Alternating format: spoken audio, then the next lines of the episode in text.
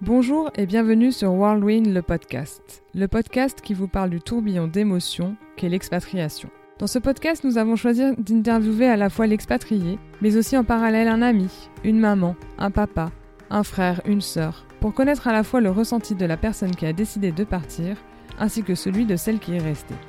Tout cela en interview croisée. Moi c'est Charlotte, et aujourd'hui nous partons à la rencontre de Marie et Lana, l'une expatriée à Manhattan Beach en Californie et l'autre restée en France. On peut se dire que parfois l'expatriation peut distendre ou même casser les liens que l'on a avec une personne. Mais s'il était possible que cela soit complètement l'inverse? Marie et Lana sont demi-sœurs. Elles ont le même papa mais pas la même maman. 19 ans d'écart, deux vies bien différentes, mais un lien du sang si puissant que rien n'a pu le briser. Alors oui, avec 19 ans de différence, qui je peux le dire représente en réalité presque une génération, des moments clés de la vie qui ne sont pas forcément vécus au même moment, et par-dessus tout ça, une expatriation, eh bien il est possible que les liens fraternels grandissent et lient encore plus qu'auparavant. Belle découverte et bonne écoute. Allez, c'est parti. Rendez-vous avec nos prochaines invités. Bonjour Marie, comment vas-tu? Coucou Charlotte, ça va bien, merci. Et toi? Très bien, très bien. Euh, merci beaucoup d'accepter de témoigner euh, sur Whirlwind le podcast. Ça me fait super plaisir. Ouais, moi aussi, je suis contente. Est-ce que euh, tu peux te présenter pour commencer qui tu es, ta famille, où est-ce que tu vis, depuis quand tu es ici? Alors, je m'appelle Marie, j'ai 48 ans.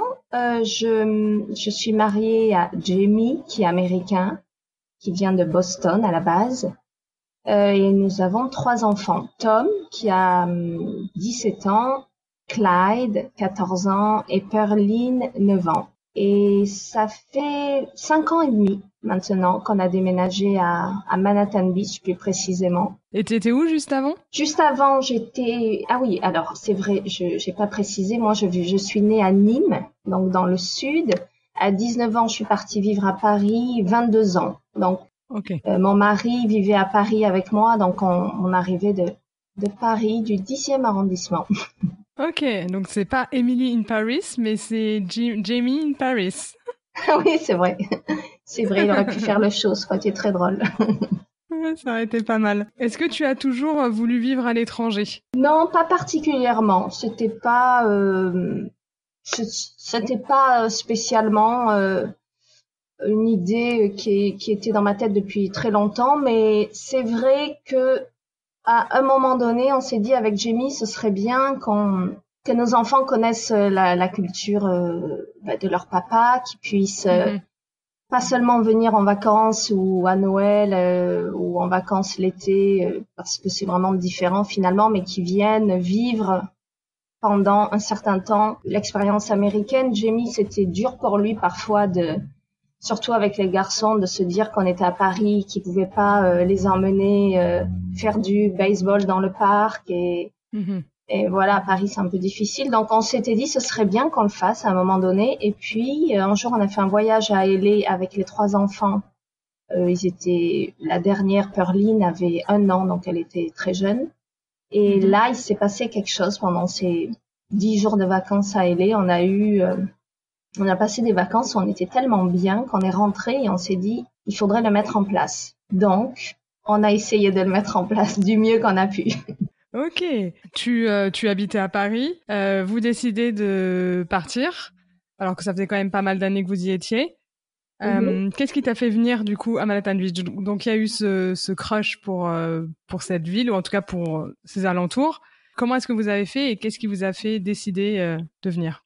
Nous, on est, on est auto-entrepreneurs, donc on, on avait, on avait des restos à Paris, donc on était un peu implantés depuis un moment avec plusieurs restaurants, les trois enfants dans un certain rythme. Et peut-être mhm. que ça a commencé à être un peu lourd, un peu stressant cette vie, un peu speed et euh, c'est difficile de s'organiser quand il faut tout vendre et se réinventer ailleurs et euh, on a tendance à ne pas euh, ben, à garder l'idée, ce serait bien d'aller à LA, ce serait bien, mais finalement, euh, rien ne se passe. Et je me rappelle un jour, on revenait de, de notre maison de, on, a, on, avait une petite maison de vacances en Normandie qu'on adorait, mais c'est vrai que bon, la météo de la Normandie euh, et d'ailleurs celle de Paris, c'est c'est quand même euh, voilà. le mois de juin. D'ailleurs, c'était le mois de juin. On revenait d'un week-end et je crois que franchement, c'était, il faisait 10 degrés, un truc euh, vraiment euh, très, enfin, qui arrive très souvent à Paris où d'un seul coup c'est le mois de juin et je sais pas pourquoi il fait gris, il fait 10 degrés, il y a une chute des températures.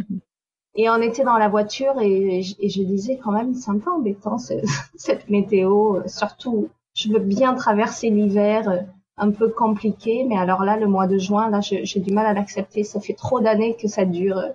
Et Jamie m'a dit, oui, ben, c'est vrai que si on était à LA, j'ai dit, ben, j'ai dit, tiens, j'ai un copain qui habite à LA. je connais une seule personne, un copain à moi, Fabien. Je vais, je vais le texter là de suite dans la voiture et je vais lui demander euh, qu'est-ce qu'il, qu'est-ce qu'il pense de sa vie à LA. Mhm. Donc je le texte dans la voiture et il me dit euh, ah coucou ça va? Je dis oui écoute euh, je te dis rapidement euh, on a le projet comme ça un peu flou un peu abstrait de venir à LA mais qu'est-ce que t'en penses Fabien? Tu comment tu imagines une famille débarquer à LA et il me dit oh non mais Marie je vais pas te raconter ça comme ça fais-moi un FaceTime. Et je lui dis bah là je suis en voiture on revient à Normandie écoute ça va avec le décalage horaire dans une heure on sera arrivé je ok je te... on fait un FaceTime. Et je me rappelle, euh, donc on arrive de Normandie, week-end super gris, il fait super gris à Paris, je fais le FaceTime et là Fabien allume et je, je suis éblouie dans mon appartement à Paris. Je, suis éblouie par la lumière et il fait coucou, ça va, ça fait longtemps et je, je lui dis mais il fait beau Fabien et là il, il lève à peine les yeux vers le ciel et il me dit un truc du genre euh, ah bah ouais, comme d'hab quoi, je sais pas, c'est toujours pareil. Et là, j'ai fait ah ouais. Et limite, il y avait euh, genre les petits colibris qui passaient derrière lui, euh, parce qu'évidemment à LA, il y a beaucoup de d'arbres et beaucoup de beaucoup d'animaux, c'est un peu la jungle. Et bref, mhm. euh, et là, je, il me dit mais oui, venez, venez. Bon, Fabien, il n'a pas d'enfant, il est, c'est pas pareil, mais il m'a dit venez, c'est cool. Et là, j'ai, j'ai coupé, j'ai dit à Jamie, en fait, qu'est-ce qui nous manque? Bon, entre toi et moi, il nous manquait tout. Le job, euh, le visa, il nous manquait tout. Mais je lui ai dit, il faut une date. J'ai dit donc on est au mois de juin. La date, elle est déterminée en fonction des enfants. On peut pas euh, les enlever de l'école, genre en novembre, en mars. J'ai dit donc c'est dans un an. Et le lendemain, je suis allée chez Graphigro j'ai acheté trois grandes feuilles de papier euh, comme euh, quand on s'apprête à faire un exposé à l'école. Mm-hmm. Et je les ai mises au-dessus de notre lit, comme ça, c'était, on pouvait plus oublier. Et j'ai écrit projet LA, et j'ai écrit euh, euh, finance, personnel et kids et les enfants. Et à partir de ce jour, j'ai commencé à remplir et genre euh, personnel, ben, il y avait écrit donner son préavis dans sept mois. mais euh, en fait, ça paraît très organisé, mais c'était très chaotique et c'était très voilà. Mais c'était juste pour moi l'idée de dire j'ai posé la première pierre. Maintenant, on peut plus reculer parce qu'il y a trois posters au-dessus de notre tête. Ouais. Non, c'est une super bonne idée. Et c'est comme ça que voilà, d'ici jusqu'au départ d'ailleurs, il y avait les flèches des ratures, des non mauvaise idée, ça il faut pas faire comme ça. Mais c'était la décision. Ok, non, c'est vraiment, mais c'est une bonne technique, je trouve, parce que au moins euh, tu l'oublies pas et, euh, tu te dis euh, voilà maintenant c'est décidé et on peut pas revenir en arrière. Parce que souvent tu peux te dire j'ai envie de m'expatrier mais mais je sais pas je sais pas je sais pas et, et là au moins pas le choix. Voilà. En un an Comment est-ce que vous avez préparé les enfants? Comment est-ce que eux réagissaient à l'idée de, de, quitter tout de quitter tout à Paris? Alors, euh, pour le plus grand, il avait 12 ans, il rentrait en sixième. Alors, je me disais, oh là là, il faut le faire. Euh, voilà, d'ailleurs, il, faut partir maintenant parce que il rentre en sixième. Après, ça me paraît compliqué. Mm. On a commencé pendant un an à leur dire, euh, on va faire ça, ça va être bien, et on leur a parlé que des aspects positifs. Évidemment, c'est bien gardé de, de partager nos angoisses personnelles et on leur disait on pourra faire du baseball. On leur parlait de toutes les choses qui voilà qui étaient chouettes et euh, le plus grand, euh, je crois que quand les parents montrent de l'enthousiasme, finalement les enfants se disent que bah, que on a raison de le faire et et s'il y a de l'enthousiasme, et eh ben après tout, euh, je pense que ce qui inquiète les enfants, c'est toujours les copains et quitter mes amis, avoir peur de se refaire des amis, le cauchemar d'arriver dans une école et d'être seul, hmm. isolé. Donc en fait, il faut vraiment les rassurer sur ce côté social et le fait que mais tu vas te faire des amis très rapidement et voilà. Est-ce que Jamie leur parlait en anglais? Est-ce que eux savaient parler anglais ou pas? Je pense que oui. Alors oui, euh, ils sont nés donc ils sont nés à Paris. Mon mari leur a toujours parlé anglais euh, depuis qu'ils étaient petits, même si on était dans des réunions de famille où il y avait je sais pas 50 Français, euh, ils leur parlaient que français, que anglais. Ils étaient à l'école publique de quartier à Paris, française, mais j'ai commencé, comme si inconsciemment, je savais peut-être qu'un jour on allait partir, j'ai commencé à, à, les inscrire à, à des cours à l'Alliance non, non, le British Council, qui était à Paris. C'était genre deux heures tous les mardis parce que je me disais, bon, c'est bien, ils parlent anglais avec leur papa, mais finalement, ils savent pas vraiment l'écrire. Mm-hmm. Et donc, ils avaient des cours une fois par semaine. Voilà. Et Tom, pour la sixième, je l'avais mis dans un collège international public à Paris. Donc, Tom, il a eu, il a eu quand même une année de, où il était dans une école à Paris internationale. Ok, bon, déjà, ça, c'était quand même bien pour eux. Ok, ils allaient sans doute quitter leurs amis, mais au moins ils allaient peut-être pas avoir trop la barrière de la langue. Oui, non, non, quand même, euh, voilà, à la maison, euh, ils étaient habitués à, cette langue, donc c'est vrai que c'était plus facile pour eux que pour des petits Français qui débarquent complètement hmm. nouveaux. Il y a un moment où vous avez euh, quand même dû annoncer à vos familles, amis, etc., que vous alliez partir. Comment est-ce que vous avez fait? Comment est-ce que ça s'est passé? Alors, euh, euh, c'est vrai que je pense qu'il y a des gens qui nous ont pas pris au, pris au sérieux parce que quand on dit euh, on part, on va vendre tous nos restos, parce qu'on en avait plusieurs, les gens se disaient ah bon, vous allez réussir parce que même si un an ça paraît long, non c'est pas long pour vendre des affaires, pour euh, mon, mon, visage, j'étais en train de le demander euh, quand j'ai décidé d'aller vivre à je l'ai demandé. Bon, j'étais mariée, alors pour moi c'est peut-être plus facile, mhm. mais je l'ai fait sans avocat et même sans quand on est marié, c'est tellement compliqué tous ces papiers à remplir que que finalement je je casse le suspense maintenant, mais je dois te dire que je suis partie vivre à LA et mon visa était toujours en cours, donc je ne l'avais pas. Ah oui.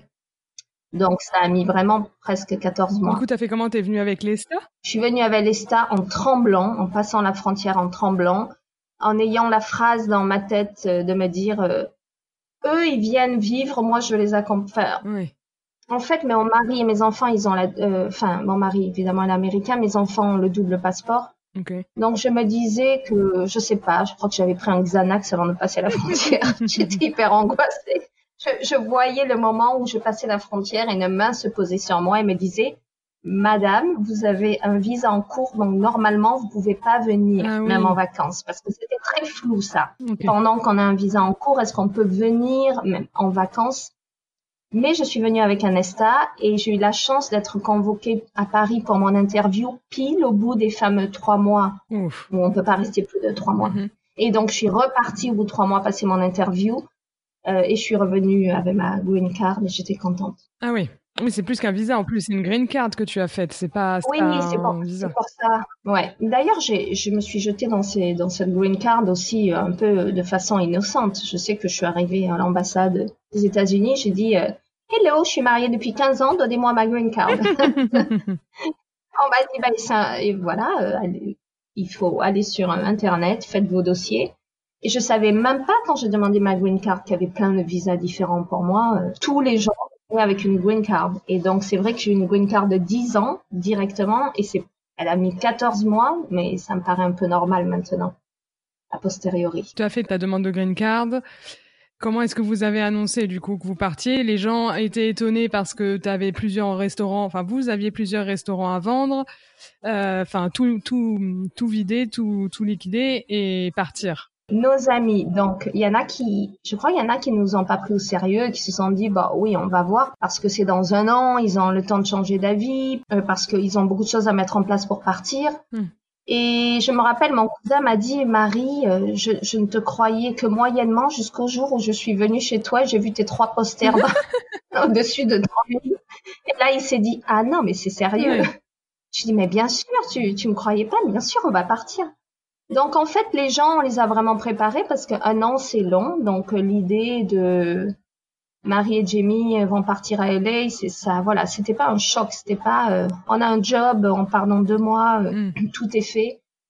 Et voilà, on les a préparés. Et, puis bon, le plus dur c'était ma maman évidemment parce que je suis fille unique et que mes enfants sont ses seuls petits enfants et qu'on est très proches et qu'elle venait souvent nous aider à Paris dans nos restos. Ah Donc ça, c'était un peu voilà, c'était le point le plus sensible. Okay. Et du coup, pour la préparer, euh, ce que j'ai fait, c'est que je lui ai acheté un billet d'avion en même temps que notre billet d'avion de départ, mais pour, euh, enfin pas, elle venait pas avec nous, elle venait au, au Noël qui arrivait. Ok, génial. Je trouve que ça permet de dire aux gens, euh, pas de leur dire au revoir, mais de leur dire, euh, on se voit le 26 décembre, ok, enfin le, plutôt le 20 décembre.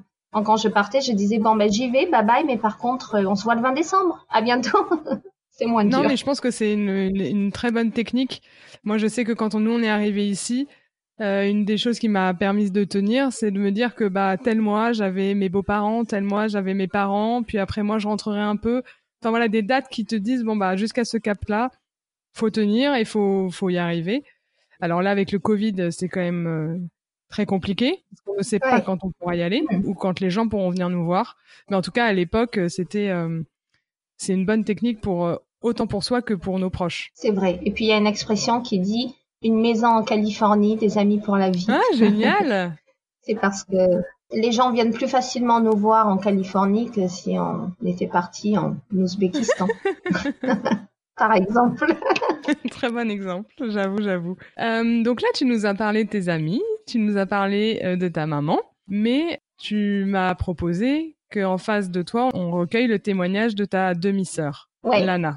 Comment est-ce qu'elle elle a réagi? Oh, Lana, elle était très, très, très excitée et pas très surprise, je pense. Elle, euh, a elle-même euh, cette, euh, je pense, ce, ce, bug, si on peut l'appeler, du voyage et de partir et de vivre ailleurs. Donc, je crois qu'elle n'était pas très étonnée. nous connaissant moi et Jamie, c'est vrai qu'on a une vie un petit peu, voilà, avec pas mal d'aventures et d'improvisation. Et elle, elle, était très contente pour nous. Oui, Ouais, en plus, j'ai envie de dire, euh, peut-être qu'elle elle le sentait à un moment donné, puisque vu que ton époux, il est américain, elle s'est peut-être dit qu'un jour, euh, lui, il aimerait bien aussi vivre un peu de la vie de famille euh, chez lui. Et peut-être elle pensait que vous partiriez un moment. Oui, oui, oui, c'est pour ça qu'elle n'était pas complètement étonnée. Elle trouvait pas que c'était un projet fou. Il y avait, voilà, une cohérence, même si lui, il est de Boston et qu'on est venu à Los Angeles, il y a quand même 5 heures et demie d'avion entre ces deux villes. Donc c'est pour lui, c'est voilà, LA, il a jamais vécu à LA avec euh, des enfants, avec ses enfants et c'est c'est quand même nouveau pour lui après avoir vécu 16 ans à Paris d'arriver à LA, mais c'est son pays. Ouais, mais et, et d'ailleurs c'est bien que tu le précises quand même que ton mari américain soit parti vivre 16 ans à Paris, alors qu'en général, on dit beaucoup que les Américains partent pas beaucoup de chez eux, tellement il y a de choses à voir chez eux, ils n'ont pas besoin d'aller voir ailleurs. Ah oui, mais il était amoureux de Oui, mais vous vous êtes rencontrés là-bas, il était déjà là-bas, non? Non, on s'est rencontrés au Maroc. D'accord, encore ailleurs. Alors euh, oui, non, non, on sait pas. Euh, je connaissais très peu les, États les États-Unis avant de le rencontrer. En fait, j'étais pas, enfin même pas du tout. Je n'étais jamais venue. Euh, on s'est rencontrés au Maroc sur un, un film où à l'époque j'étais comédienne et je, jouais euh, le rôle d'une Française dans ce film américain tourné au Maroc. Et lui, il était, euh, il travaillait sur le tournage, euh, il conduisait le, le hors-vie avec les acteurs dedans, il aidait un peu à la déco, voilà. C'était son, en fait, c'était un très bon ami du réalisateur et au dernier moment, il est, il est venu, il est venu au Maroc parce qu'il manquait quelqu'un dans l'équipe. Et son ami lui a dit, tu veux pas venir sur mon film, il me manque quelqu'un. Et, et comme à l'époque, Jamie vivait à Woodstock et il faisait très froid parce que c'était l'hiver, il y avait beaucoup de neige et il s'est dit, euh, waouh, le Maroc, il fait 25 degrés maintenant, j'y vais. Et donc, nous nous sommes rencontrés au Maroc. Waouh Et alors, rencontre au Maroc, bon, un tournage, je sais pas combien de temps ça dure, dis-nous. Oh, euh, un mois et demi. Un mois et demi, donc crush en un mois et demi. Et là, il décide de te suivre à Paris. Oui, parce que donc pendant un an, on a fait des allers-retours. Euh, je, je, suis allée le voir à Woodstock. Il est venu me voir à Paris. Et puis euh, bon, euh, le, les longues distance love stories, ça peut pas durer, je crois, des années non plus. En plus, à l'époque, il n'y avait pas Internet parce que nous sommes très très vieux. non, mais c'est vrai qu'à l'époque, on s'envoyait des fax, c'est pour dire. Et euh, des fax en décalage horaire à 3 heures du mat. Genre, oh, my American boyfriend.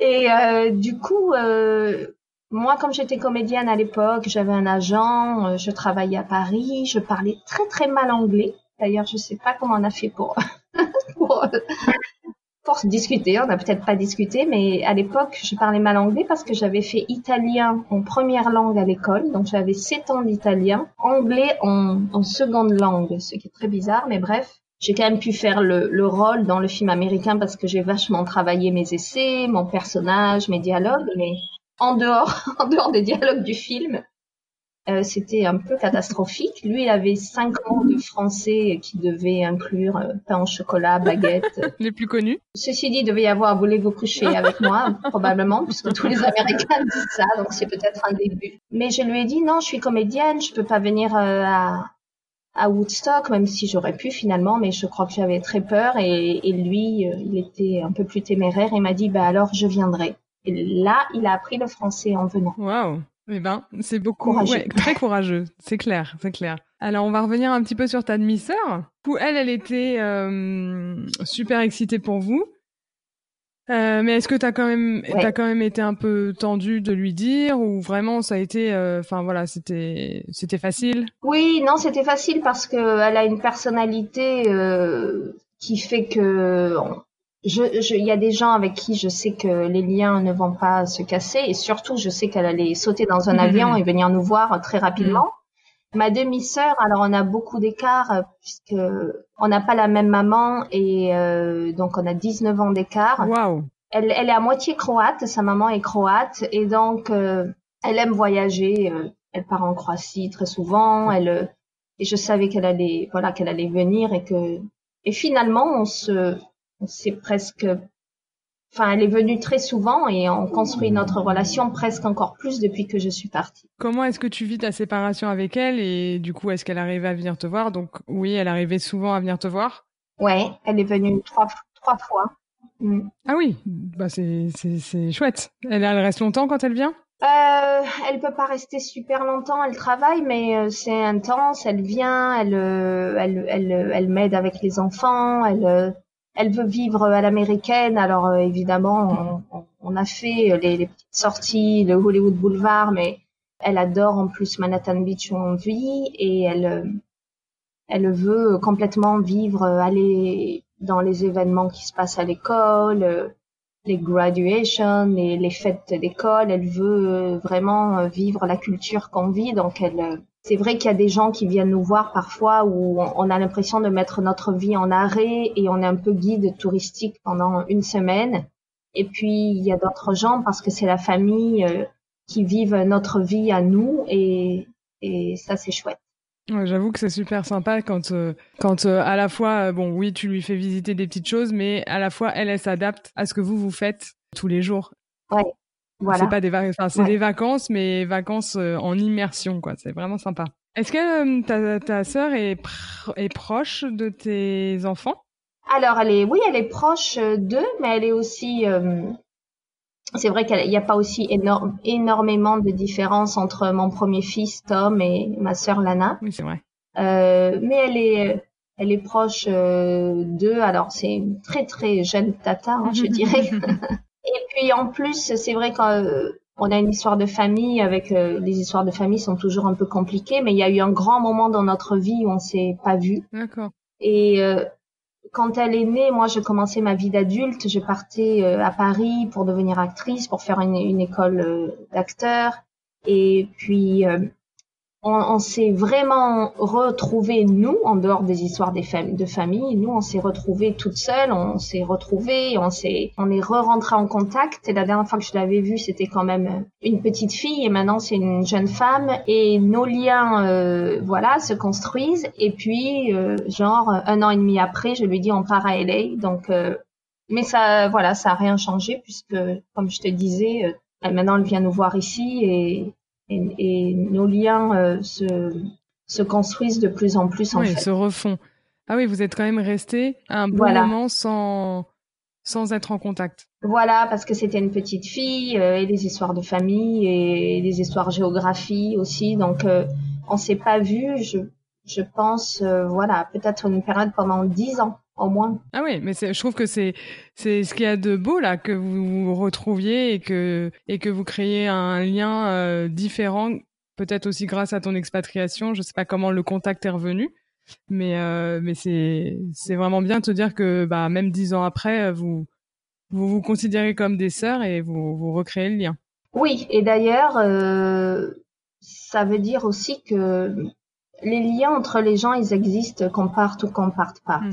Je sais que c'est la raison principale pour laquelle on a peur de partir et les gens ont peur de nous voir partir, c'est c'est c'est cette absence et, et le risque de l'oubli. Mais c'est incroyable à quel point, euh, si on ne veut pas s'oublier, on ne s'oublie pas. C'est quand même euh, dingue. Et je pense que souvent, nous, on part, les expatriés, on s'en va et il y a des gens avec qui on n'a plus de contact, mais c'est pas à cause de nous, c'est presque eux qui ont eu peur et qui et qui disparaissent de notre vie, comme s'ils avaient peur qu'on les oublie, donc eux-mêmes ne donnent plus de, de contact.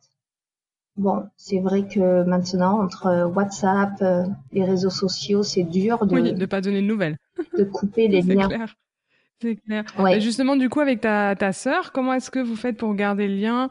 Vous avez une technique particulière ou vous faites euh, tout simplement des appels, des, des WhatsApp? Oui, non, c'est les, les messages oraux, c'est ce qui reste, je pense, euh, le plus sympa avec avec le décalage horaire d'une part, pour pas avoir peur de d'oublier mhm. dans quel sens il faut compter les 9 heures? clair. Ah bon, mais c'est pas euh... ah non, c'est la nuit. Oh, sorry.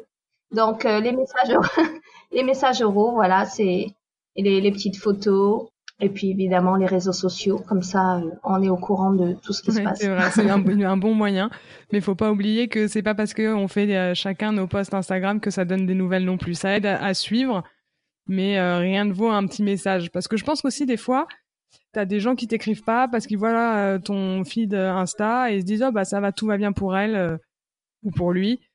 Mais en fait, enfin tout le monde le répète aujourd'hui, hein, Insta c'est pas la vraie vie, en tout cas pas toujours, et et ça ça vaut pas un petit message. Le petit message perso fait toujours encore, enfin plaisir. Et puis surtout les, ouais, les messages oraux le jour où, où j'ai compris qu'il fallait que j'arrête d'écrire des textes qui ressemblaient à des romans je faisais ça au début, il y a cinq ans. Euh, ça m'a changé la vie. Et puis les gens adorent entendre la voix. C'est vrai. Ils disent ah, je suis contente d'entendre. C'est vrai. Quand tu peux pas appeler, le message vocal c'est vraiment sympa pour euh, pour euh, avoir le ton aussi, c'est sympa. Voilà. Ton époux, il est américain. On l'a déjà dit plusieurs fois. Ouais. Est-ce que tu penses qu'un jour vous voulez euh, revenir vers la France? Est-ce que tu penses que lui serait prêt? Et toi peut-être aussi et tes enfants? Parce que les enfants, c'est vrai que voilà maintenant leur vie vraiment, elle est ici. Euh, oui, pourquoi pas. Euh... Alors si on revient en France, ce serait pas là où on a vécu, mais ce serait pour découvrir une nouvelle région. Donc lui, il a, il a envie. Je dois dire qu'on est à un peu moins d'une semaine des élections et que ça, selon les résultats, ça donne envie de à pas mal de gens aussi de partir, mais lui, je crois qu'il a, il a envie. Euh, mes enfants, hum, mon grand-fils Tom qui va rentrer au collège euh, à l'automne prochain, non, il a envie vraiment de faire un, collège américain et de rester ici. Mais il m'a dit que si on repartait en France à un moment donné, ça le dérangeait pas.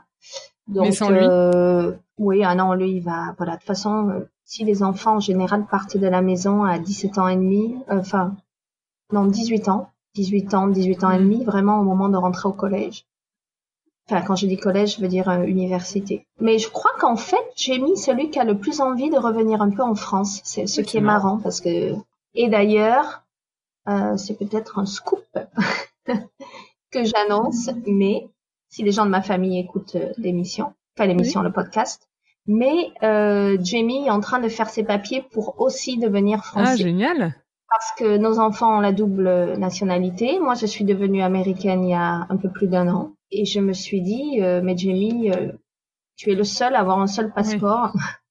Et avec tout ce qui se passe, et justement, les frontières qui se ferment, etc., ce serait bien que tu sois français. Et il m'a dit, mais oui, j'ai envie. Et en fait, on pensait pas que, en vivant aux États-Unis, il pouvait devenir français, faire les démarches. Et je me suis rendu compte que si, il pouvait. Donc, euh, il est en train de faire ses papiers. Voilà. Et à nous cinq, on aura une petite dizaine de passeports. c'est clair. Mais du coup, c'est grâce à toi. C'est parce que vous êtes mariés que lui peut devenir français. Euh, je pense que oui. Alors, j'ai plus lu dans mon cas pour devenir américaine quelles étaient les conditions. Euh, je sais que lui, euh, c'est grâce à moi sûrement. Euh, je sais qu'il doit aller passer un test de français, de langue, qui dure oh. trois heures et demie. Je crois qu'il va sortir avec un gros mal de tête de cet examen. C'est bon, il a vécu 16 ans, il parle français, il n'y a pas de souci, il lit, mais il lit le français, ah écrit, mais trois heures et demie quand on n'est plus habitué à, à faire des examens comme euh, à l'université. Euh, c'est donc en fait les Français sont super euh, sérieux sur la langue. Euh, oui, et alors il y a une partie écrite, une partie orale. Mon Dieu, mais alors à la rigueur, enfin l'oral, bon, il se débrouillera, etc. Mais l'écrit, s'il commence à juger sur les fautes, c'est quand même pas très cool. Le français, c'est, ça reste une langue super compliquée. Ah, oui. Bah, j'espère que c'est, oui, que c'est pas sur les fautes d'orthographe, effectivement. Parce que moi, pour euh, devenir américaine, on m'a demandé d'écrire une phrase du genre euh, Bob goes to the burger shop. Ça va aller. J'ai fait zéro faute. Ouh, félicitations. Non, mais c'est chaud, trois heures, trois heures de, de test. Euh, parce que je, là, bah, toi, j'ai eu deux amis qui ont aussi passé la nationalité. Ça avait pas l'air d'avoir. Alors, c'est pas facile, hein. Il y a un bouquin avec 100, 100 questions à apprendre ou des, enfin, plein de choses à apprendre. Ouais. Mais, euh, mais en soi, le moment où tu passes, ça dure euh, pas très longtemps, je crois. Oui, non, non. Les Américains, ils vont axer sur donc, la fameuse connaissance euh, géographique, économique, politique du pays, l'histoire même de la, de la Constitution. Et, et donc, c'est vrai qu'on a, on a 100 questions à prendre. Ils en tirent 10 au sort. Il faut qu'on réponde aux 10. Et, non, il faut qu'on, oui, il faut qu'on réponde aux 10, mais on a le droit d'avoir quatre fautes. Ah oui. Donc, euh, il faut qu'on en réussisse 6 sur 10. Et ça peut être des questions sur les tribus des Indiens d'Amérique, une question sur euh, quelle est la date à laquelle on vote pour le président, enfin, quel est le mois plutôt, et voilà, c'est des questions. Alors que lui, il a rien à apprendre en particulier sur la France, mais par contre, c'est très, très linguistique. Et voilà, ça va être sur la, on va voir. on croise fort les doigts pour lui. À la fin de chaque épisode, euh, on pose des questions tac au tac. Donc, c'est des, questions où on souhaite une réponse qui est plutôt euh, simple et efficace. Mais bien sûr, si tu as envie de t'étendre un peu sur le sujet, il n'y a aucun problème. Est-ce que tu aurais un mot ou une phrase quand on te dit le mot expatriation? Euh, Je pense au mot plongeon. parce que pour moi, c'est vraiment un plongeon dans une culture, une cuisine, des nouvelles traditions, des nouveaux rituels, des nouveaux rendez-vous. C'est marrant que tu parles de cuisine parce que on n'en a absolument pas parlé, mais aujourd'hui, votre spécialité. Euh, alors pas cuisine américaine, mais parle-nous-en un peu. Oui, alors euh, comme je disais, on avait euh, pas mal de restos à Paris parce que Jamie est chef. C'est pas du tout moi qui cuisine, mais c'est lui. Et euh, quand on est venu à LA, donc on a vendu nos restos et on a on a essayé de faire un, un restaurant, d'ouvrir un resto, mais c'était vraiment super cher. On n'avait pas du tout euh, l'argent pour investir dans un gros projet comme ça. Du coup, on a acheté un food truck. On a un food truck de galettes bretonnes et de et de crêpes complètement traditionnelles. On fait la galette complète, on fait les crêpes sucrées euh, au caramel beurre salé. Ah, la meilleure. Elles sont bonnes. elles sont toutes bonnes en fait. Et du coup, ça nous permet de, de se déplacer, justement, de connaître LA, tous ces quartiers. Et si on est prêt à ouvrir un restaurant, on a l'impression de d'avoir tellement exploré euh, la ville et ses habitants et leurs habitudes dans chaque quartier, euh, leurs habitudes culinaires, euh, fait leur goût pour la cuisine. Du coup, on est prêt à voilà, on a maintenant une, connaissance de terrain certaine. Franchement, pour les habitants du coin, faut y aller. je veux pas, je suis pas là pour faire la pub, mais purée, si je pouvais venir euh, tous les week-ends, euh, je serais là. Et ceux qui ne sont pas du coin, euh, eh ben venez aussi, parce que c'est vrai que c'est rigolo. Il y a des des Français, des gens euh, à Paris ou autres qui nous suivent et qui me disent quand je viendrai à LA, je viendrai manger une crêpe. Et je me dis toujours, c'est un projet rigolo de se dire, il me tarde d'être à LA pour aller manger une galette complète. Oui, mais faites par un Américain. C'est quand même lui qui l'est fait, donc elle est faite par un Américain. Donc il y a la petite touche américaine quand même. Euh, ouais, il y a le, il y a le hi, bon appétit. J'adore. Et est-ce que ta sœur, quand elle est venue, elle a essayé Elle, s'est mise dans le food truck et elle t'a fait, fait des crêpes ou aidé? Alors, euh, bien sûr qu'elle est venue dans le food truck. Faire des crêpes, euh, franchement, ça a l'air facile. C'est comme la danse classique, mais c'est pas facile. Euh, je crois que même pour les Français, si on essaie de faire une crêpe la première fois sur ces vraiment ces grandes crêpières, surtout qu'elles sont très grandes, je crois qu'on a des crêpes cubiques. Et pourtant, ça a l'air très facile, mais donc, euh, oui, oui, elle nous aide quand elle vient. Euh, elle est très contente de, de, participer à toute notre vie. Du coup, euh, elle, elle nous aide et elle mange des crêpes. elle a bien raison. Est-ce que tu aurais un conseil ou un tips pour annoncer son expatriation? Je pense qu'il faut garder ses angoisses un peu personnelles parce que c'est jamais facile, même si on le décide même si on est excité de, de, partir, on a évidemment toujours un petit peu de d'appréhension. Donc, euh, je crois qu'il vaut mieux le garder pour soi parce que on a besoin d'encouragement. Et, et comme je disais tout à l'heure, il faut donner rendez-vous aux gens. Il faut leur dire, euh, je pars, mais mhm. tu vas venir. Donc, euh, donc, en fait, on se voit juste ailleurs. Et voilà, il faut donner l'idée aux gens que les choses sont pas irréversibles et que et qu'on ne les oublie pas et qu'ils vont venir et que c'est le moment ou jamais. Peut-être oui, c'est ça, le moment ou jamais de venir découvrir LA et ses environs. Potentiellement, il y en a qui euh, ça reviendrait même pas à l'idée, mais avec vous ici, euh, ça peut, mm. ça booste. Bah oui, c'est l'occasion ou jamais de de s'organiser un voyage, euh, voilà, dans l'Ouest américain, avec évidemment le petit road mm. trip qui va avec. C'est clair, c'est clair. quelle est la plus grande leçon que tu as apprise en t'expatriant? Ce que j'ai appris, sûrement euh, une façon euh, d'écouter les gens avec moins de jugement, parce que quand on vit pendant longtemps au même endroit sans se rendre compte, on fréquente des gens du même milieu et on fait un peu le même groupe de gens socioculturels et moi à Paris, voilà, c'était beaucoup de, de, mes amis comédiens ou mes amis mes restaurateurs puisque c'était un peu mes mmh. univers. Et euh, on a du mal un peu à, à sortir euh, sans se rendre compte. On, on, est en France, on est avec des Français, mais on est vraiment avec un groupe de Français qui se ressemblent. Et du coup, en venant ici, ce qui était chouette, c'est que parfois je suis allée boire des, voilà, boire des verres, faire un repas avec euh, une maman américaine, une nana américaine que j'ai rencontrée, puis je l'écoute à table et tout ce qu'elle me dit, ça n'a rien à voir avec ce que j'ai entendu dans ma vie. Et surtout, je suis obligée de l'écouter entièrement parce que j'ai aucune image ou je la mets dans aucune case parce qu'elle me dit qu'elle est née euh, en Virginie et puis qu'elle a fait le college à Austin, Texas.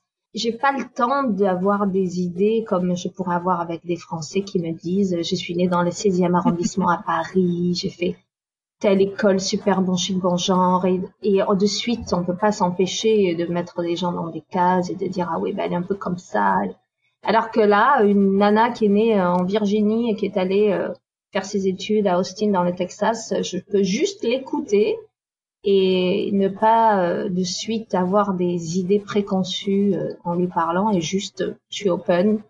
Du coup, ça m'a appris, je crois que ça m'a détendu sur beaucoup de sujets de vivre à l'étranger. C'est vrai. en période de down, parce que tout le monde en a un petit peu, même si euh, c'est super de vivre ici. Euh, qu'est-ce que tu fais pour garder le cap? Euh, En période down, quand je suis un peu nostalgique, peut-être qu'au début j'ai fait l'erreur de chercher ce qui était français. Je pense que c'est une erreur parce qu'on peut jamais retrouver ce qui nous manque. Le, le, côté des cafés parisiens et dire à improviser, dire à sa meilleure amie tu peux venir, on se boit un café, dix minutes on peut pas le hmm. faire vraiment euh, parce que sa meilleure amie, c'est sa meilleure amie, on peut pas s'en créer euh, tout le temps. Donc en fait, justement, je vais je vais me plonger encore plus dans la culture du pays quand je suis down, c'est-à-dire que si moi je vis au bord de la mer à Manhattan Beach, si je suis un peu down, et eh ben je vais me faire un, je vais prendre une bouteille de vin dans mon sac et et deux gobelets. Je vais dire à Jamie, tu veux, on se fait un apéritif sur la plage parce que c'est des choses que je pouvais pas faire à Paris. Donc je vais renforcer toutes les choses qui sont chouettes à faire ici et qui sont vraiment euh, du pays, de la culture. Et je vais me plonger un peu plus dans ces trucs-là. Euh, autrement, euh, si j'essaie de rattraper un espèce de côté français, mais qui est pas français parce qu'on n'est pas en France, je crois que ça me rend encore plus down. J'étais, j'avais hyper envie d'aller en France, mais c'était, voilà, c'était compliqué. Euh, on s'est posé dix fois la question. Avec le coronavirus, on y va, on n'y va pas. Euh, bon, il y avait plein de petits problèmes et du coup, on est allé dans le Montana faire un road trip. Et finalement, pendant ce road trip, eh ben, ma nostalgie de la France est un peu partie. J'ai découvert plus des États-Unis, surtout le Montana, quoi. C'est encore euh, autre chose. C'est ce que je fais. Voilà, je me plonge encore plus dans la culture oh, d'ici. c'est une bonne technique. C'est une très bonne technique. Euh, en quoi cette expatriation t'a changé?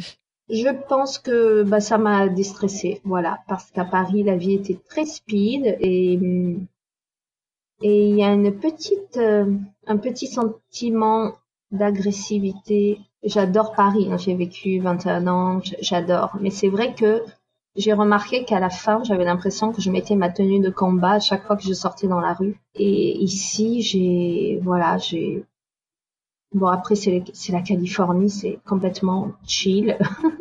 ça a la réputation d'être vraiment, voilà, d'être layback, mais euh, ça m'a détendu. Est-ce que tu as un mot pour qualifier ta relation avec Lana? Ah, Même si on n'a pas passé énormément de temps d'enfants ensemble, il y a euh, une espèce de compréhension euh, invisible entre nous. Il y a ces fameux liens du sang un peu mystérieux.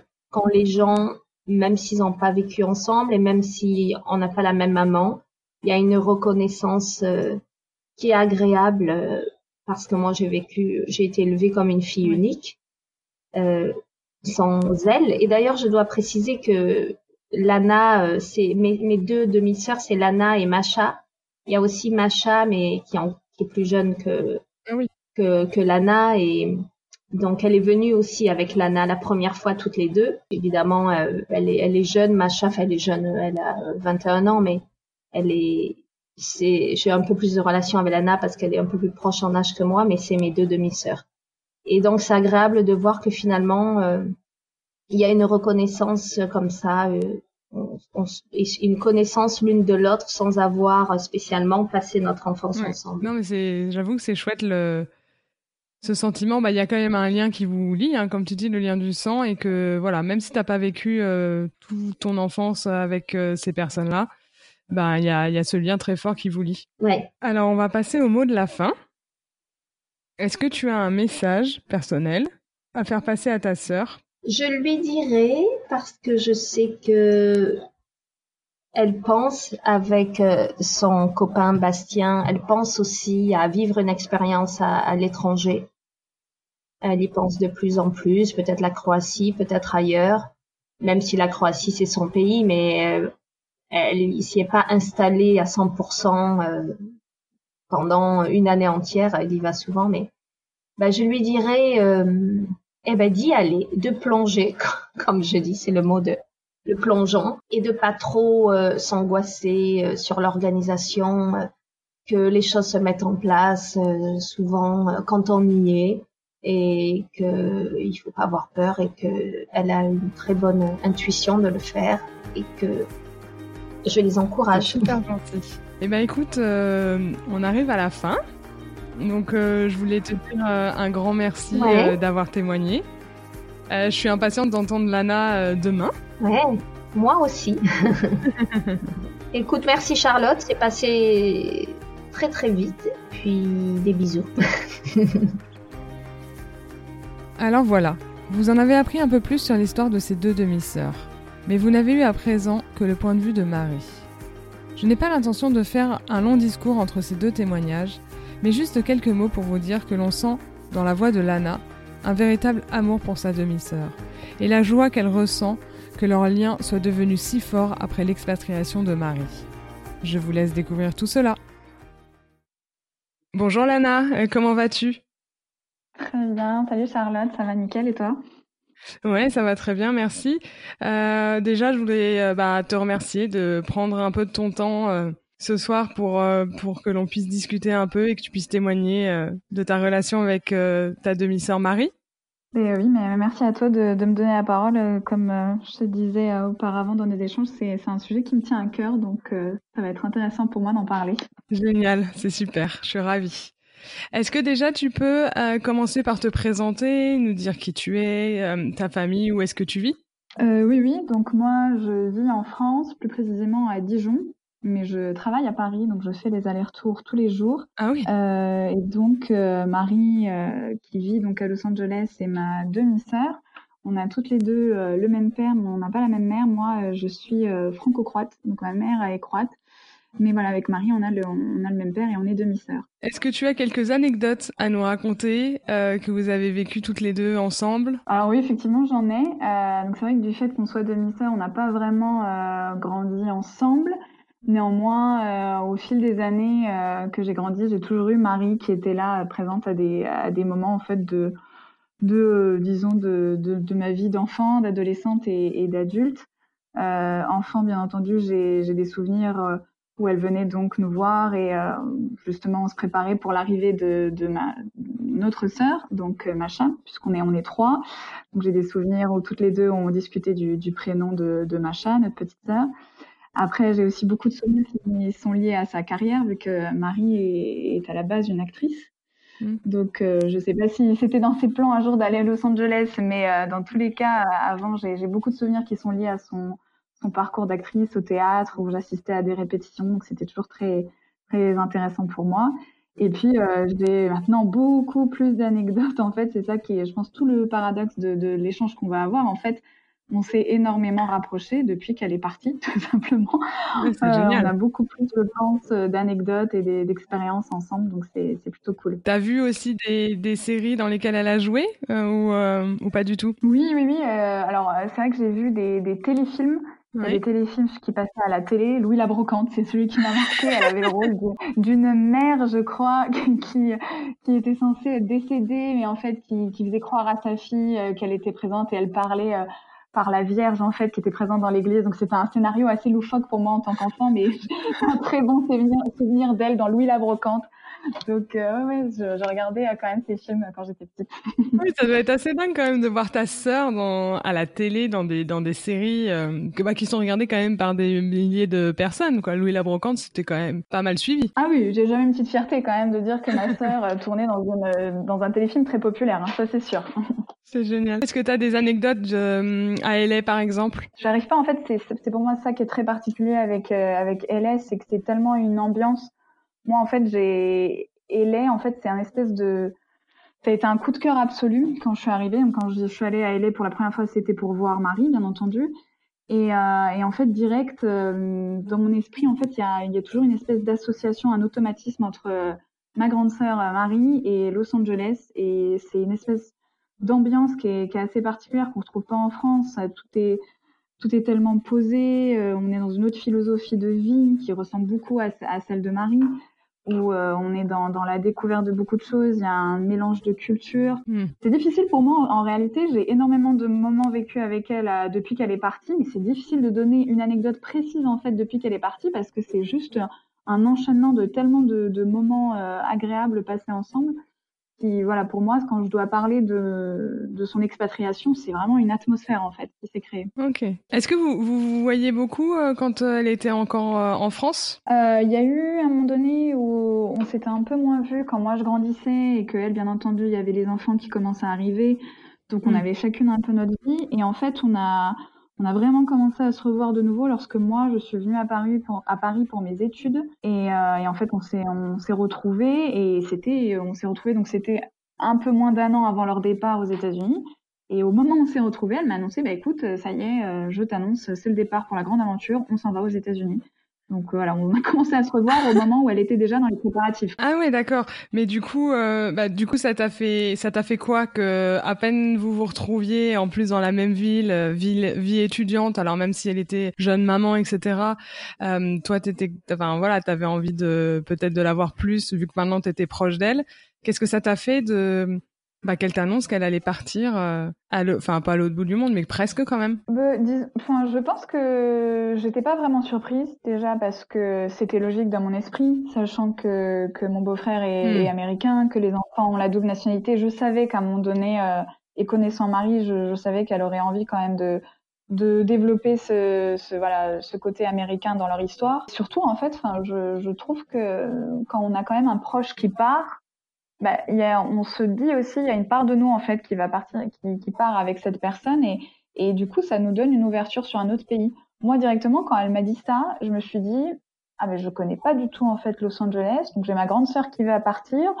Je sais que du coup, y a, elle va me faire découvrir cette partie du monde que je connais pas du tout. Et à l'époque, j'avais des, j'étais bourrée de clichés sur une ville qui pour moi euh, était juste trace et paillettes, il y a rien à en retirer. Euh, ça doit être superficiel, enfin voilà. Donc euh, à la fois je, m'en doutais et à la fois je me suis dit euh, waouh, enfin c'est génial pour eux et puis euh, moi aussi je pense que bah c'est hyper intéressant d'avoir sa sœur qui qui qui, oui, qui nous permet une ouverture en fait sur une autre partie du monde. Oui, j'avoue que qu'il y en a beaucoup aussi qui profitent d'aller visiter des nouvelles villes et des nouveaux endroits euh, grâce à leurs proches ou leurs amis qui sont partis s'expatrier. Tout à fait. Et c'est pas, euh, on pourrait croire que c'est parce que euh, ah bah oui c'est plus pratique, forcément tu loges chez ta hmm. famille. Non, c'est pas que ça. Enfin, je pense aussi que c'est je le LA que Marie me fait découvrir, je ne pourrais pas le découvrir avec quelqu'un d'autre. C'est pas possible. Elle, grâce à elle, je découvre vraiment la ville et je C'est ça en fait qui est intéressant pour moi. Elle me donne vraiment euh, l'image euh, d'une ville qui, qui me plaît et que j'aurais pas pu découvrir autrement. Oui, c'est pas pareil quand, euh, en plus Marie, elle est quand même bien intégrée, elle a la culture, etc. Elle a des amies américaines. Mm. Elle va vraiment te montrer la vraie vie, pas juste entre guillemets le voyage, les vacances où tu vas aller dans les endroits euh, très euh, très connus, genre Hollywood, mm. etc.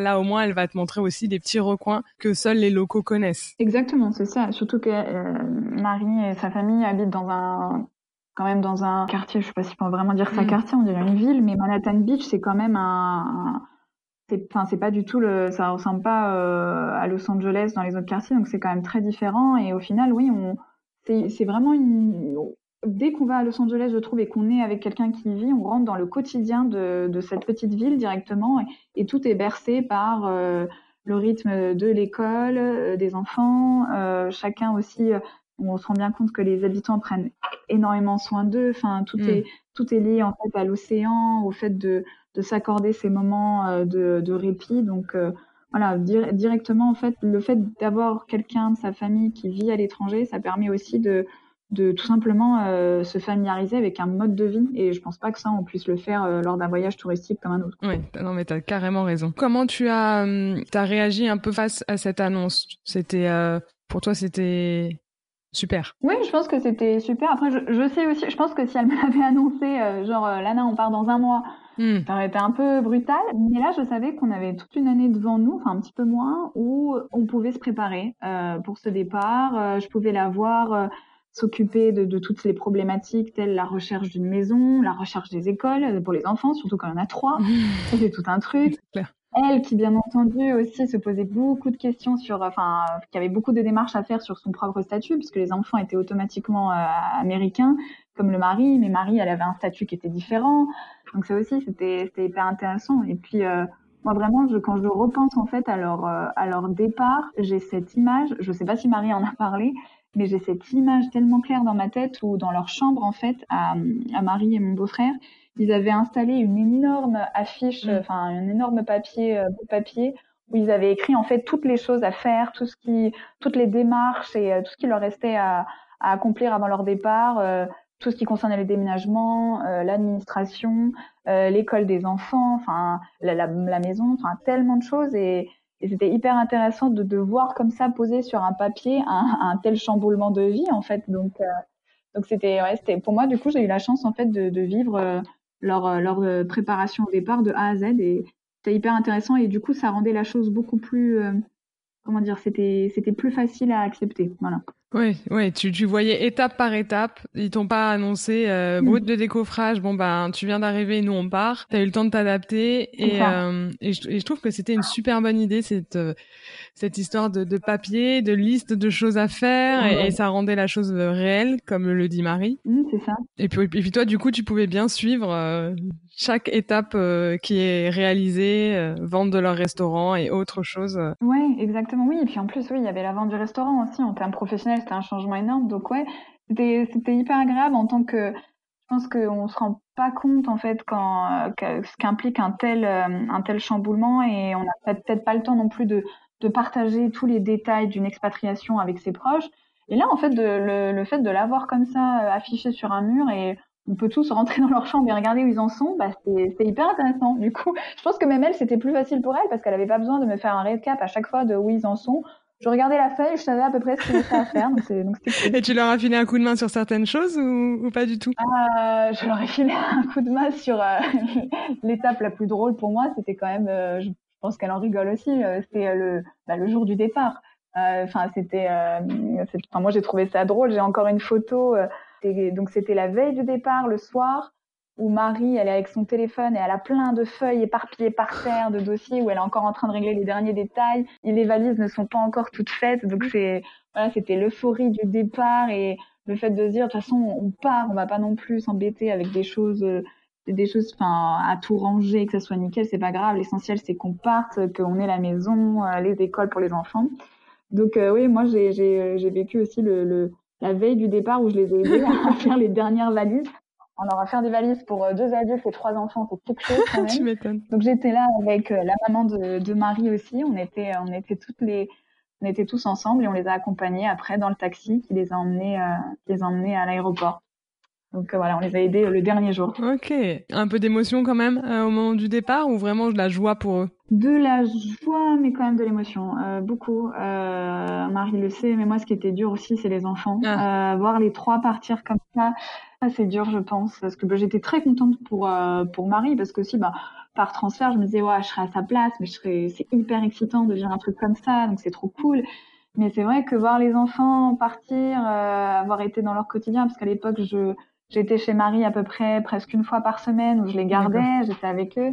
Et là, de se dire, eh ben, ils partent et je vais pas les voir grandir au jour le jour, enfin, du moins, euh, de semaine en semaine, c'est ça, c'était assez dur quand même. J'allais justement te demander euh, comment est-ce que tu vivais aussi euh, la séparation avec les enfants? Est-ce que tu étais proche d'eux euh, avant de partir? Et, et comment c'est à la fois la séparation avec Marie et à la fois la séparation avec eux? Oui, effectivement, je, je m'étais énormément rapprochée d'eux juste avant leur départ. Bien sûr, chacun à leur manière, puisque ils n'ont pas le même âge. voilà, il y, en a un, c'était presque un préadolescent. Et toi, tu es très proche du grand, non? C'est ça? Ouais, ouais, je suis très proche. Et en âge aussi Oui, en âge aussi, oui, c'est ça qui est rigolo. Donc du coup, c'est vrai qu'on on était, on était assez proches, mais c'est vrai que j'étais très proche des trois. C'était vraiment une relation différente à chaque fois. Tom était grand, Clyde était encore un enfant, et puis Perline, c'était encore un petit hmm. bébé pour moi.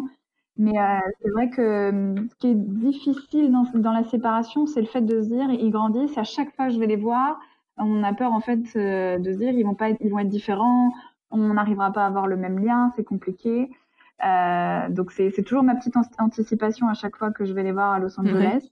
Mais bon, pour l'instant, euh, je vois que c'est pas grave, hein, on s'adapte, ils évoluent, hein, chacun bien entendu, mais on a toujours le même lien. Donc ça, ça c'est cool ça fait chaud au cœur et puis surtout j'ai de la chance d'avoir euh, une sœur qui est quand même énormément dans le partage. Donc je sais elle euh, sur Instagram, sur les réseaux, elle nous met des photos, des vidéos de de ce que font les, les trois enfants, euh, que ce soit leur activité à l'école, leur activité sportive, parfois quelques tournages bien entendu à LA. Donc c'est cool parce qu'en fait je, je sais, même à distance, même sans leur parler tous les jours, je sais ce qu'ils font, je sais où ils en sont dans leur vie. Donc pour moi, ça, c'est hyper important. Et puis de la même manière, euh, la séparation avec Marie se, se passe bien parce qu'on est, on est en contact euh, très régulièrement. Donc ça, ça c'est très bien aussi. Ah, c'est vraiment super parce qu'en fait, on a l'impression quand on t'entend parler, ok, tu les vois pas tous les jours, mais euh, c'est un peu un peu tout comme. Alors on est bien d'accord que des, des, photos et des vidéos, ça ne remplacera jamais un moment euh, ensemble, mais euh, mais elle arrive à quand même te faire vivre pratiquement tous les événements de leur vie même à distance. Oui, c'est ça. Et puis, ben ça, euh, on, je remercierai jamais assez l'application WhatsApp et enfin surtout euh, l'option des vocaux. Hein, ça c'est un truc, le nombre de vocaux qu'on s'envoie avec Marie et, et, surtout elle, parce que du coup, moi, je, je, raconte ma vie à moi toute seule, mais Marie, elle m'envoie des vocaux. Il faut qu'elle raconte la vie de cinq personnes quasiment, hein, avec la sienne incluse. Donc, ça prend du temps, mais pour moi, c'est top. Souvent, je m'envoie des vocaux de 4 minutes chacun, donc j'ai une série de 3-4 vocaux. Donc, euh, soit je me pose en buvant mon café, euh, soit en même temps, je suis en train de repasser et j'écoute euh, tranquillement ma petite série pour savoir où ils en sont, qu'est-ce qui se passe. Donc, c'est c'est quand même très très agréable, hein, faut le dire. J'avoue que c'est super sympa. Vous arriviez à vous voir assez souvent quand même? Est-ce que tu tu es venu souvent la retrouver? Est-ce qu'elle est revenue en France aussi te retrouver? Voilà. Est-ce que vous ou est-ce que peut-être vous arriviez à vous retrouver dans un autre endroit? Enfin, comment est-ce que vous faites? Alors là, avec le Covid, je sais bien que c'est plus compliqué, mais on va parler d'avant.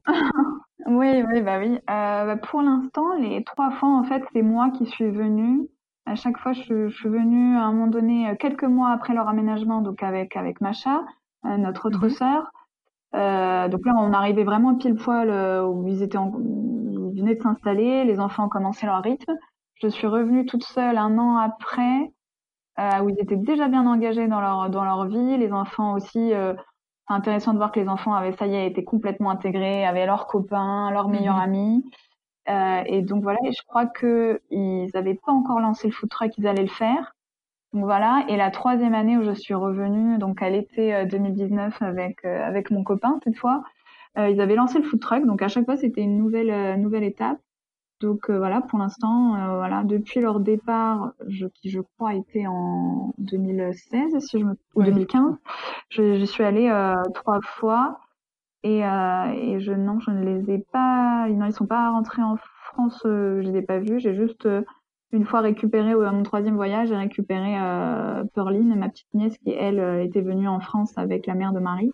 Je l'avais récupérée en France pour qu'on aille ensemble à ah, Los Angeles. C'est vrai que pour l'instant, à chaque rencontre, euh, à chaque réunion, du moins, c'est faite euh, aux États-Unis, à Los Angeles. Ok. Et, euh, et pour parler un peu du, du food truck, est-ce que tu as fait une crêpe? Est-ce que tu as essayé de, de les aider? Alors, je crois que j'ai vraiment été à chaque fois, à chaque fois, j'avais la bonne excuse pour juste les manger et pas les faire, bien entendu. Parce que soit à chaque fois j'étais avec euh, Clyde et Perline, mes neveux, il fallait que je m'en occupe, bien entendu, ils savent pas s'occuper tout seuls. Ou du moins ça m'arrangeait sur le moment de, de, les amuser avec quelque chose. Et, euh, et je crois qu'après euh, je je pouvais pas parce que de toute manière euh, Jimmy mon beau-frère était trop occupé à en faire pour les clients, donc bon, bah, j'allais pas moi euh, à faire une crêpe que j'allais de toute manière automatiquement rater. donc, euh, donc, voilà, pour l'instant, moi j'étais là juste euh, pour contrôler que tout se passe bien et voilà, et amuser les enfants. Ok, l'inspecteur des travaux finis, des travaux finis et, et animatrice pour les petits. Exactement, exactement. Voilà, je, je lui ramenais éventuellement des, des clients, mais c'est tout. et quand tu es avec les petits aux États-Unis, qu'est-ce que tu T'as fait des choses avec eux, rien qu'avec eux? Est-ce que tu les as emmenés, je sais pas, faire des choses? Ah bah oui, oui euh, de toute manière, euh, l'un des moments les plus intéressants, euh, c'était quand même de les amener alors soit à leurs activités sportives, soit à l'école, soit emmener euh, Perline à ses fameuses playdates, qui est vraiment on sent bien que tout est tellement ritualisé aux États-Unis et ça n'a rien à voir, je trouve, avec l'enfance d'un enfant en France. Et donc, généralement, oui, j'ai souvent emmené euh, Perline et Clyde euh, à l'école, les déposant devant l'école, ou alors j'allais chercher Perline à la sortie d'une espèce de garderie, je crois, l'après-midi. Mm-hmm.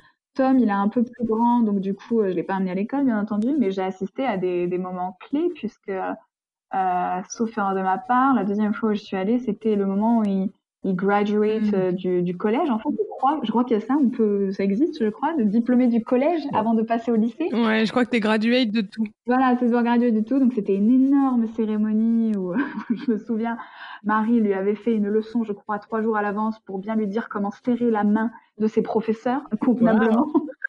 Euh, donc voilà, je sais que Tom avait été un peu genre mais non, c'est bon maman, je vais le faire. Donc c'était vraiment, c'est là où je voyais, ah, ça c'est devenu un vrai ado. Que ouais, il y avait, il y avait eu des des, euh, moments comme ça et, euh, et, sinon oui, à chaque fois c'était soit leur activité sportive, soit les emmener à des à des sorties ou tout simplement des aller les chercher quand ils étaient chez des chez des copains quoi ou des copines. Mais c'est super sympa de savoir que quand même t'es bah t'es super proche d'eux quoi. C'est euh, C'est, je trouve que c'est vachement touchant. Ah, puis, puis enfin, c'est une chance hein, parce que je, me rends bien compte, ce sont euh, des enfants qui sont euh, hyper ouverts et je veux dire, souvent on a le cliché des fois de se dire il y a des enfants, surtout des adolescents, on pourrait croire qu'ils sont parfois fermés, qui n'ont pas envie forcément, j'en sais rien, de de rigoler ou d'être proche avec la famille, alors que Tom, Clyde, Perlin, c'est incroyable, c'est d'une aisance, euh, et j'ai même l'impression que c'est depuis qu'ils ont bougé, mm. et je pense aussi que ça aide forcément de passer d'un pays à un autre, de jongler d'une langue à une autre, euh, ça, je pense que ça développe une espèce d'aisance euh, dans les relations interpersonnelles, et voilà, c'est hyper facile, donc j'ai toujours une petite appréhension quand je vais les revoir de me dire, ah, ça se trouve ça va pas être comme avant, euh, ils vont pas être aussi à l'aise avec moi. Mais en fait, je me rends compte que très vite, c'est nickel. La dernière fois que je suis venue en 2019, euh, Tom, voilà, qui est quand même un grand garçon maintenant, euh, il était mais ravi de, de, faire une sortie avec nous pour aller voir le nouveau Toy Story. Et c'était génial, quoi, de se dire, bah, on va passer ce moment ensemble. On, on est allé à Shake, Shack, oui, je crois Shake Shack juste avant, donc c'était, voilà, c'était hyper plaisant, quoi. Ouais, c'est c'est assez dingue de de savoir que vous êtes si loin, mais ça change rien. Ça change rien quand quand tu es loin et ça change rien quand tu les retrouves. Euh, ils sont toujours aussi euh, avenants et euh, c'est comme si tu avais quitté la veille. Exactement, voilà. Et ça, c'est, je pense que je mesure vraiment la, la chance la chance qu'on a de de pouvoir se dire, ben tant pis, fuck la distance, quoi. Mais ça ne change ça ne change rien. Et comme je disais, je pense même que ça ça a renforcé des liens. avec les enfants, mais même avec avec ma sœur, je le sens c'est pas pareil je, je sais pas comment mais c'est c'est peut-être cette magie des vocaux de WhatsApp mais mais voilà le fait de de se dire je me je me confie par le biais d'un vocal avec quelqu'un qui n'est pas là physiquement mais qui est là à l'autre bout du monde à l'autre bout du film et qui va m'écouter dans tous les cas on, on s'ouvre aussi on se raconte des choses qu'on se serait peut-être pas dites euh, si on n'est pas dit du moins euh, directement. Donc c'est ça permet de s'ouvrir plus et de se rapprocher. Donc c'est fou en fait euh, les conséquences de la distance parfois. Oui, c'est exactement ça. Il y a des gens avec qui ça va distendre les liens, euh, voire les, les couper mm. complètement. Et, euh, et il y a des fois où mm. bah, tu vas te mettre à parler en, beaucoup plus. Euh, et ça va mm. resserrer ces liens. C'est assez fou, c'est cette distance, ce que ça peut faire. Ah bah oui, complètement. Je... mais je pense que ça dépend des personnes, hein, mais il y en a à qui ça, ça, ça réussit, et nous c'est le cas, je pense. Voilà. Mais en sachant aussi qu'on sait qu'on a chaque fois, on se réjouit d'une prochaine échéance, on va se voir. Moi, forcément, là, ce que j'attends, c'est de savoir quand les frontières vont pouvoir être levées et que je vais pouvoir euh, venir, quoi. Ou alors inversement, quand c'est que Marie, euh, Jamie et les enfants vont pouvoir venir en France. Non, c'est sûr, on attend tous un peu ça, je crois. Est-ce que tu, tu trouves que les enfants ont changé entre la France et les États-Unis? Alors, je sais bien qu'ils ont grandi, mais euh, un peu différemment dans mmh. leur façon d'être, ou je sais pas. Tom, non. Tom, euh, il est. Euh, non, Tom, je sais, ça, ça, je pense qu'il n'a pas changé.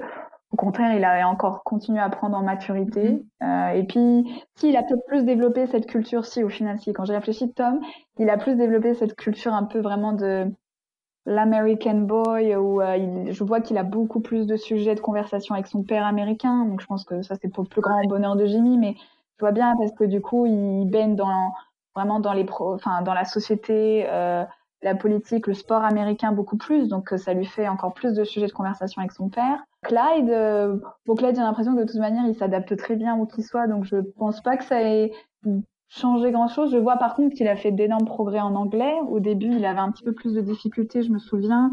Surtout, bon, euh, voilà, être balancé du jour au lendemain direct euh, dans une école américaine, même si on est américain, qu'on parle anglais avec son père quotidiennement, c'est pas pareil. Mais là, je vois au fil des années qu'il s'est complètement, complètement adapté.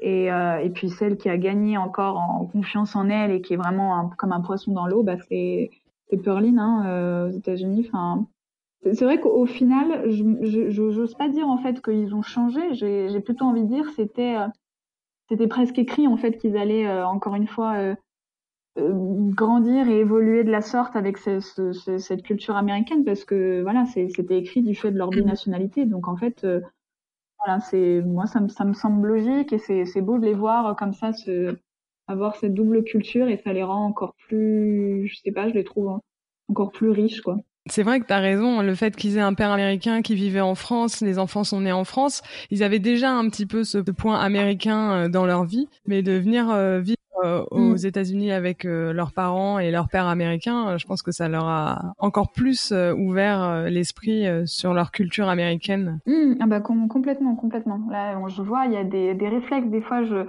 que je, je, vois un peu moins des fois en France. Alors je me trompe peut-être, hein, je, je suis pas, j'ai pas d'enfant, donc je sais pas, mais je trouve qu'il y a un peu des fois ce, cette habitude aux États-Unis d'avoir des, des, débats vraiment sur des valeurs, des choses qui, sur dont on a envie de, sur lesquelles on a envie de débattre. Et je vois que par exemple Tom, il a souvent ce, ces moments-là avec son père où il va lui poser des questions, il a envie de, débattre de choses de la société. Et après, j'ai déjà vu des scènes où c'est Perline qui va poser des questions à Tom sur des questions de société et c'est Tom qui va lui expliquer. Donc on voit bien qu'ils reproduisent le même schéma et, c'est hyper intéressant et je, je les voyais pas avoir des moments, bon, ils étaient plus jeunes, mais je les ai pas vus avoir ce genre de moments d'échange tous entre eux quand ils étaient euh, en France. Ouais, c'est super, super intéressant. Euh, donc là, euh, donc Marie avait vécu beaucoup d'années à Paris, puis là, ça fait cinq ans aux mm. États-Unis. Est-ce que tu penses que un jour elle reviendrait en France? Moi, je pense que, moi, je pense que oui. Mais après, connaissant Marie, c'est quand même quelqu'un qui a beaucoup la bougeotte. Mm. Donc, je, je, je, vois pas à quoi son retour en France pourrait ressembler. Ce serait, pense qu'elle pourrait revenir, mais ce serait pour repartir, je pense. Et je pense que, euh, quand même, le fait d'être partie de, de, de, Paris, d'avoir goûté un peu, même si Los Angeles est une ville qui est très, très habitée, je pense que le fait d'avoir goûté aux grands espaces mm. comme ça, et même les enfants, ils pris l'habitude. Tom, maintenant, je pense qu'on va le détacher de sa planche de surf. Je, je pense que ça, voilà, ça les titille forcément peut-être de rentrer un jour parce que voilà, ils aiment la France. Mais euh, si elle, euh, elle continue à vivre aux États-Unis, ça m'étonnerait pas non plus, vraiment. Et je, je pense qu'il serait très heureux. Hein. Oui, oui. Non, mais et puis après, euh, bah, Tom, il peut faire du surf à Osgore, peut-être. oui, c'est vrai. Oui, c'est vrai. Je pense qu'il n'a jamais essayé. Donc oui, il pourrait tout à fait faire ça. Mais ouais, peut-être que peut-être qu'ils reviendront un jour, mais s'ils le font pas, ça, ça m'étonnerait pas vraiment. Est-ce que toi, tu aimerais qu'ils reviennent ou tu ça te va comme ça? Euh, Bah forcément, bah, c'est c'est une question à double tranchant, je pense. Bah forcément, euh, forcément, si j'aimerais, euh, j'aimerais les avoir. Euh, voilà, moi j'adorerais les avoir dans ma vie beaucoup plus souvent, pouvoir partager plus de moments de, de tous les jours, avoir par exemple les, les, enfants chez moi, passer des moments avec ma avec Marie toute seule. Il y a beaucoup de fois où je me suis dit tiens j'aurais bien aimé là aller avec mm. Marie à Paris faire telle chose. Donc forcément, mais après en même temps. Enfin, moi, vraiment, c'est pour ça que je disais à Marie, bah, je suis trop contente de faire ce podcast parce que bah, forcément, je parle de vous, mais aussi Los Angeles. Voilà, ça a été un coup de cœur absolu et et voilà, comme je disais, j'arrive pas à envisager Los Angeles sans eux. Ça a beaucoup moins d'intérêt pour moi. Donc euh, voilà, et en même temps, j'aime tellement cette ville que j'ai envie d'y retourner. Euh, j'envisage sérieusement un jour d'y vivre, mais mais c'est vrai que en fait, je... tu m'as coupé l'herbe sous le pied. J'ai failli te demander bah, pourquoi toi tu ne viendrais pas? bah, voilà, moi j'aimerais à terme, mais c'est vrai que Los Angeles sans eux, euh, ça n'a pas du tout la même saveur. Donc voilà, je... et comme je disais, je suis tombée amoureuse de Los Angeles parce que Marie m'a fait découvrir son mode de vie là-bas. Donc voilà, il y a le Los Angeles euh, qu'on vit euh, quand on est une famille à Manhattan Beach et qu'en même temps on, a envie de découvrir d'autres choses et qu'on va se perdre dans d'autres quartiers de la ville. Voilà, ça adoré. Mais après, euh, je, je, pense qu'il y a d'autres manières aussi de, de vivre cette ville qui, voilà, c'est, c'est ça dépend. Donc à, à voir. T'as un peu le syndrome de l'expatriation ou pas du tout? Parce que bon, ta maman est pas française, mais est-ce que t'aurais envie, toi, de partir à l'étranger? Ah oui, oui, oui, absolument. Oui, oui, euh, moi j'ai vraiment envie de, de partir. Après, euh, j'adore la France, je, je suis attachée vraiment, surtout euh, la Bourgogne plus particulièrement. C'est une région qui me tient à cœur, je m'y retrouve. Mais je je peux pas m'imaginer passer ma vie dans un même pays ne serait-ce que parce que déjà euh, j'ai une autre nationalité, la nationalité croate, à laquelle je suis très attachée. Donc ça, c'est une partie de moi que j'ai envie d'explorer, mais aussi, euh, et c'est la raison pour laquelle aussi j'étais heureuse de faire venir mon, mon compagnon l'année dernière. Euh, je voulais qu'il qu comprenne en fait ce que j'avais, ce qui m'avait plu mhm. à Los Angeles. Très sérieusement, tous les deux, on, en a déjà parlé que c'est une ville qui, qui nous plaît énormément et que on aimerait y vivre un jour. Génial. Il a, ouais, donc du coup, lui aussi a beaucoup apprécié de venir euh, ici. Ah oui, vraiment tout. Mais, mais encore une fois, parce que aussi, il est tombé amoureux de tout ce, ce mode de vie en fait mm. que Marie lui a fait découvrir. Voilà, c'était top. Enfin, donc, euh, il était très content. Un mode de vie à, à la plage, euh, on est bien. Avec des gens hyper sympas, et puis un food truck avec des crêpes bretonnes au milieu. Enfin, on n'est pas dépaysé complètement, donc c'était c'était top. J'avoue, mais c'est fou quand les, les, les Français, enfin, je fais une généralité et sans doute pas tout le monde, mais on aime bien se raccrocher à des petites choses qui nous rappellent notre pays. Et j'avoue que moi, je ne connaissais absolument pas Marie, etc. Mais quand j'ai découvert euh, qu'il y avait un food truck qui faisait des crêpes, Alors là, ça a été le bonheur absolu et on y a foncé. Et si je pouvais y passer euh, et aller en manger euh, tous les jours, euh, franchement, j'irais. Ces crêpes, enfin, leurs crêpes sont trop, trop bonnes. Ouais, c'est vrai qu'elles sont bonnes et je, je pense vraiment pas que ça, c'est quelque chose de commun à Los Angeles. Hein. Donc, pour le coup, pour les Français, c'est un excellent repère. Clair. Et les Américains aiment ça aussi. C'est marrant parce qu'il y a, y a des choses bah, comme nous, on n'aime pas certaines choses de la nourriture américaine, les, les Américains n'aiment pas certaines choses de la nourriture française, mais mm. les crêpes, j'ai l'impression que ça marche euh, bien. Ah oui, bah oui, c'est quand même très simple et au final, on s'y retrouve très vite hein, en termes de, mm. de goût. Donc, euh, et puis c'est vrai que moi, à chaque fois que j'y étais, euh, alors food truck, il y avait que des que des clients américains autour. c'est assez dingue. C'est le rendez-vous euh, du dimanche à Manhattan Beach. Du dimanche, oui, à Manhattan Beach.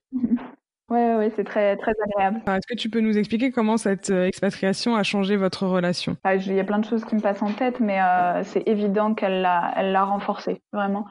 Et comme je, comme je disais, enfin, j'ai l'impression, en fait, j'ai l'impression que notre, notre relation, elle a, elle a gagné en maturité. Et au final, comme je disais, vu qu'on est demi-sœurs, on a passé beaucoup d'années, on n'était pas vraiment ensemble, donc on avait énormément de, de mhm. souvenirs à construire. Et en fait, c'est, c'est ça qui est intéressant avec l'expatriation, c'est que le vide qu'ont pu euh, créer ces, ces, années où on était chacune chez nos mamans respectives, et eh ben c'est l'expatriation qui a réussi à combler, euh, combler ce vide. Le fait de, de se dire mince, euh, bah, du coup tu pars, euh, et ben il faut que je vienne vous voir parce que ben j'ai envie de vous voir. Et ben quand on est ensemble, on vit les moments à fond et, et, on crée on crée énormément de souvenirs, on se confie beaucoup plus. Et en même temps, quand on n'est pas ensemble, on va se raconter beaucoup de choses parce que on se rend bien compte qu'avec l'expatriation, c'est tellement plus fort qu'on n'a pas envie de, de, de, casser ce lien. Donc euh, voilà, c'est assez dingue, mais je pense vraiment le, c'est l'expatriation qui nous a permis de rattraper ces années qu'on n'a pas pu avoir ensemble. Et je, des fois, je me dis, si ça se trouve, si euh, bon, je pense que dans tous les cas, on aurait pu rattraper tout ce temps mm-hmm. euh, si elle était restée à Paris, puisque comme je disais avant, je passais beaucoup de temps chez eux à garder les enfants, donc ça c'est sûr. Mais c'est pas pareil parce que on était toutes les deux prises dans notre rythme euh, métro boulot dodo. Et là, euh, quand j'arrive, en fait, Marie forcément, elle met un peu euh, en arrêt son, rythme à elle de boulot et elle, elle se consacre à nos moments toutes les deux. Et c'est génial en fait. Des fois, je me dis, ben, est-ce que dix jours passés ensemble, on, décide, enfin en fait, elle décide tout simplement de mettre sa vie normale, son rythme entre parenthèses pour qu'on passe du moment ensemble est-ce que ces dix jours passés ensemble, ça vaut pas une année euh, ensemble à Paris dans un rythme euh, qui tourne autour du travail? Voilà, je, me demande. Mais au final, en fait, je pense que si, c'est c'est sûr, c'est ce qui nous permet aujourd'hui de, de, renforcer notre relation. Super. Alors, est-ce que tu aurais un message euh, personnel à faire passer à Marie? Oh, euh, un message. Alors, Marie, tu vois ma tasse préférée chez toi? Ouais, tu la vois, c'est la celle qui est bleue et un peu turquoise. Je l'adore, c'est ma préférée. Donc la prochaine fois que j'arrive, et j'espère en 2021, tu me prépares un café avec et on va la boire, on va boire ce café sur ton nouveau patio. Voilà, c'est mon objectif de 2021. Très bon objectif et d'ailleurs très joli patio. Tu as bien raison. oui, oui, oui. Super. Bah écoute, merci, euh, merci infiniment de ce moment passé à partager sur votre relation avec Marie. Ça fait plaisir d'entendre que euh, bah, que vos liens euh, se sont renforcés et que les années entre guillemets perdues de votre jeunesse ou de ton enfance soient balayées par une nouvelle relation de sœur. Mm. Ouais, c'est ça, c'est exactement ça. Ben, merci à toi, Charlotte. T'étais vraiment très agréable et, euh, et encore euh, bravo pour le concept de, de podcast. Je trouve que ça, ce système d'interview croisée, ça change des autres podcasts sur l'expatriation. Donc, euh, moi, je trouve ça très cool. Et donc, ça permet, je pense, d'aborder plein de points qu'on n'a pas l'occasion d'aborder autrement sur l'expatriation. Donc, bravo. Merci infiniment. J'espère que cet épisode vous a plu tout autant qu'à moi. Recueillir ces deux témoignages était un véritable bonheur. S'apercevoir que même si la vie réserve parfois des surprises que l'on n'attendait pas toujours, un divorce, la venue d'un nouveau bébé dans une famille recomposée, puis un autre, et que l'on n'a pas forcément une attache particulière à ses demi-sœurs, car l'écart d'âge est peut-être trop important, surtout quand on débute sa vie de femme et que sa demi-sœur n'est tout juste. Oui, on ne veut pas se cacher que l'on n'a pas toujours une attirance pour les bébés, quand nous-mêmes on passe tout juste la majorité. Mais voilà, les années passent, tout ce petit monde évolue, grandit, puis se retrouve à Paris. Et enfin, toutes les deux sont prêtes à resserrer leurs liens, se voir plus, profiter des moments présents. Et même si Marie annonce à Lana, quelques mois après son arrivée à la capitale, qu'elle va partir à l'autre bout du monde, eh bien ça ne change rien. Leur envie de se voir, de partager les différents moments qui jalonnent leur vie, est toujours là et peut-être même encore plus présent. C'est quand même super agréable d'enregistrer un épisode comme celui-ci. Se rendre compte que même si l'on ne vit pas à côté, eh bien c'est possible de vivre comme si on l'était. Entendre ces deux jeunes femmes dire qu'eh bien non, l'annonce n'a pas été trop difficile, le départ non plus, et que même cette aventure à LA aura eu du bon pour leur relation fraternelle. C'est génial, non? Un épisode plein de joie et de gaieté. Ça fait du bien surtout par les temps qui courent. Merci les filles. Maintenant, nous vous donnons rendez-vous sur notre Instagram Whirlwind le podcast pour que nous puissions échanger sur cet épisode ensemble. Un like, un com, un partage nous touche énormément et nous aide à nous faire connaître. Aussi, si le cœur vous en dit, laissez-nous un commentaire et 5 étoiles sur Apple Podcast ou votre plateforme d'écoute. C'est aussi un véritable coup de pouce pour notre podcast. On vous dit à jeudi prochain pour le prochain épisode. À bientôt!